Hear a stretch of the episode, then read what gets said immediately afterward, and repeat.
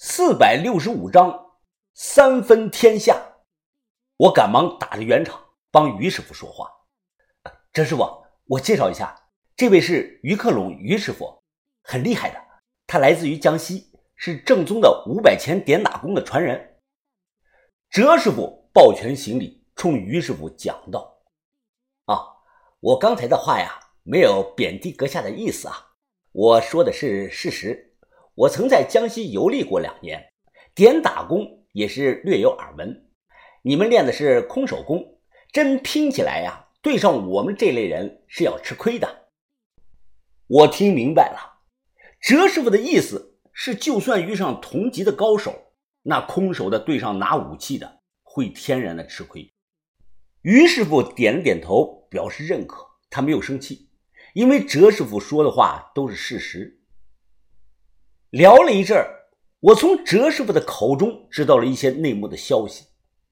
原来佳木斯一战之后，谢启荣被史无常一掌拍成了重伤了，再加上当时诸葛青的计策，导致谢启荣重伤加中毒，生命一度垂危。就是在这种极端的情况下，谢启荣是滴水未进，他盘腿打坐了三天三夜。竟然再一次的突破了人体的极限。一个人要想健康长寿，那精气神三者是缺一不可的。练精化气功本质上是气功，他打坐三天肯定是为了运气。练精化气，以气养神，练神反虚。要知道，谢启荣早在对上史无常之前就已经是练这个神反虚了。要不然他不可能是白发转黑，可现在哲师傅说他三次突破了，那问题就来了：练神反虚后面是什么境界呢？我不知道，我完全没有概念。就拿我自身举例，我断断续续的练了三年，练精化气功第一层，结果还练的岔道了，脖子后头练了个奇怪的包出来了。不过话说回来。从侧面看，谢启荣这一次再突破，完全是史无常和诸葛青联手逼的。那他现在还疯着呀？我问道。我刚才已经讲得很明白了，他不是还疯着，他是比当初更疯了。哲师傅指着自己的头，解释的说道：“哎，谢启荣现在神经完全的错乱了，他根本无法和正常人沟通的。”何会长迫不得已才让他下山住在了义庄，因为他之前在这里已经失手打死了六位高手了。我靠，那不是敌我不分了？那你们还留着他干嘛？哲师傅的神情突然严肃了起来。云峰啊，你有所不知，是我们不得不留他，因为现在的救会需要有这么一位绝顶的高手坐镇的。你真的想好了要去见他？嗯，哲师傅，听你这么一说，要不我还是回去吧。哈哈哈哈哈！哲师傅拍了拍我，云峰啊，你不用这么害怕啊。他虽然神经错乱了，但你和谢启荣素有交集，我想他还是认得出你是谁的，所以应该不会对你出手。那那我借你吉言吧，哲师傅。就在此时，忽然传来了一道女人的喊声：“哲武，哲武，何会长叫你商量事儿呢。”我回头一看，大姐，原来你也在这儿啊！哎呦，我当哲武和谁说话呢？哎，这不是大闹佳木斯的小帅哥吗？这女的竟然是兰花门四大姐妹的老三。一通的聊，我忙问她：“哎，大姐、二姐、四姐呢？”怎么没有看到他们呀？三姐的脸色一变，突然眼睛红了。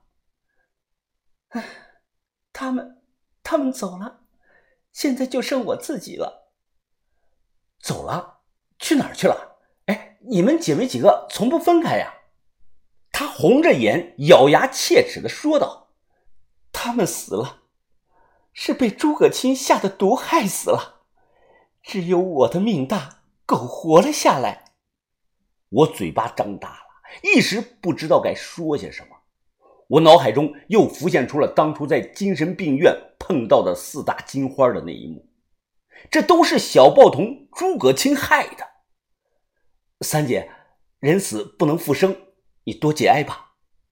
三姐抽抽鼻子，她眼神坚定，咬着牙，她又说道：“我之所以还活着，就是为了有朝一日能亲手替老大、老二、老四报仇。”我们四姐妹和长春会势不两立。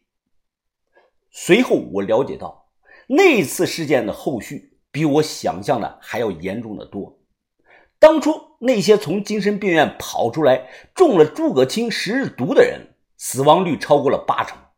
连何卫武的挚爱，他眼中的小野猫，就是他当初骑马带着他驰骋的那个女的，也被毒死了。我叹了声气。如今四大金花名存实亡，我看三姐眼中没有了那份快乐，她眼中只有悲伤和愤怒。随后我拜见了何卫武，从他的口中我了解了旧武会今后的发展目标。他们要以阆中为据点，要不断的壮大，要源源不断的吸收过去的旧武人，有特殊本事的奇人。和有一技之长的江湖人，然后干掉木偶会，吞并长春会。如今汇聚在锦屏山这里的，不单单是有练武之人，还有很多是根本不会武的，但也有大作用的。你比如啊，这个前门的老千儿，道门的神偷，还有唱戏的、剃头的、驯鸽子、驯鸟、驯各种动物的。扔飞刀的、要饭的、变魔术的、组团合伙诈骗的、配迷香、配快乐水的等等。老千神偷、荣门骗子负责搞钱，那些剃头的、唱曲的、卖药的充当眼线，负责游走在大街小巷中收集江湖上的最新情报。这类人都是江湖客，他们懂各行的规矩，同时自身感知也比较敏锐。换句话说啊，他们就是救武会在外的眼睛和耳朵。风麻燕雀早齐了，我看要不了多久，这里连金皮挂、平团条柳也都会集齐。不妨来分析一下当下的三方局势。长春会在转型，如今在新会长和小报童诸葛青的领导下。大喊破旧迎新，拥抱新社会。他们慢慢的不再接受这类下九流，反过来，他们更需要的是社会各界的精英人士的投靠，尤其是商界的精英和政界的精英。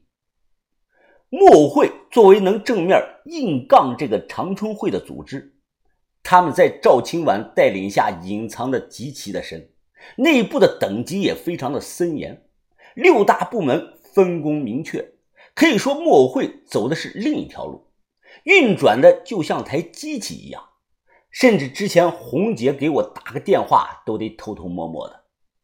何卫武邀请我加入这个救舞会，我想想，答应了。反正加入呢又没有什么坏处。他给了我一张红木烫字的木头牌，上头有个武字。这个牌子啊，就是救舞会成员的身份标识。哲师傅下午接了个紧急的任务，匆匆的离开了。我和于师傅在这里吃了晚餐。吃完饭后，我去送碗，结果碰到了一个烧锅炉的中年人。此人真名不详，只知道他年轻的时候有个外号叫“小醋包”，这里人都叫他老醋。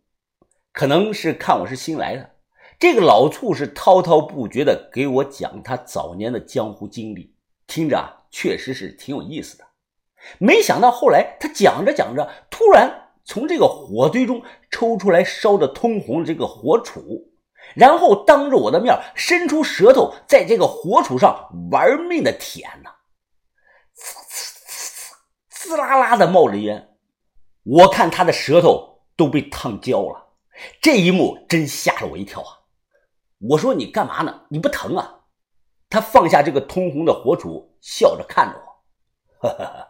我之所以不疼啊，是因为我刚刚用了天底下最厉害这个止疼的神药，这个药叫断疼鼻炎灵啊，闻一下就失去了痛觉了，效果能持续一刻钟啊。说完，他掏出一个小黑瓶的这个鼻烟壶，拧开了盖，猛嗅了两下。我看的来了兴趣，就问他能不能给我一瓶。结果他说可以给我，但是啊，要五百块钱。我考虑了一下，觉得不贵，就随手买了一小瓶这个鼻炎灵。晚上九点多，我经过再三的考虑，决定了，来都来了，怕个球啊！择日不如撞日，长痛不如短痛。今晚就去义庄找谢启荣。我忙跑去叫于师傅，结果哪里都找不到于师傅人了。兰花门的三姐跟我说，刚才吃完饭，她看到于师傅上厕所了，然后就再也没有看到他人。